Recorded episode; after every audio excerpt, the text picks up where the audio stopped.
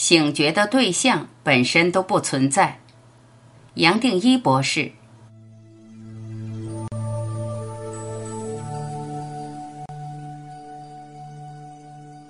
自性本来就是醒觉的，因为我们不知道，也就还在这个世界昏迷打转。要突然体会到我们本来就有、从来没有离开过的这个醒觉，才落到生活当中。这时候会发现，什么都没有发生，什么都没有得到，但自己已经完全不一样。换一个角度来说，谈醒觉本身也是个大妄想。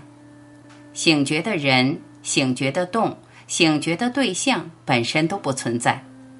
假如还有一个醒觉的人好醒觉，反而是我们自己建立的阻碍，还是落入二元对立的观点看这世界。懂了这些，一个人自然也就平静下来，再也不做抵抗，也没有什么知识或学问需要和人分享，或还有什么成就值得追求。任何成果、任何成就、任何追求，都还是人所带来的。一切都只是人局限自己而创出来的价值。我再也不需要让这个世界带走，我本来就是解脱的，不可能比现在的解脱更解脱。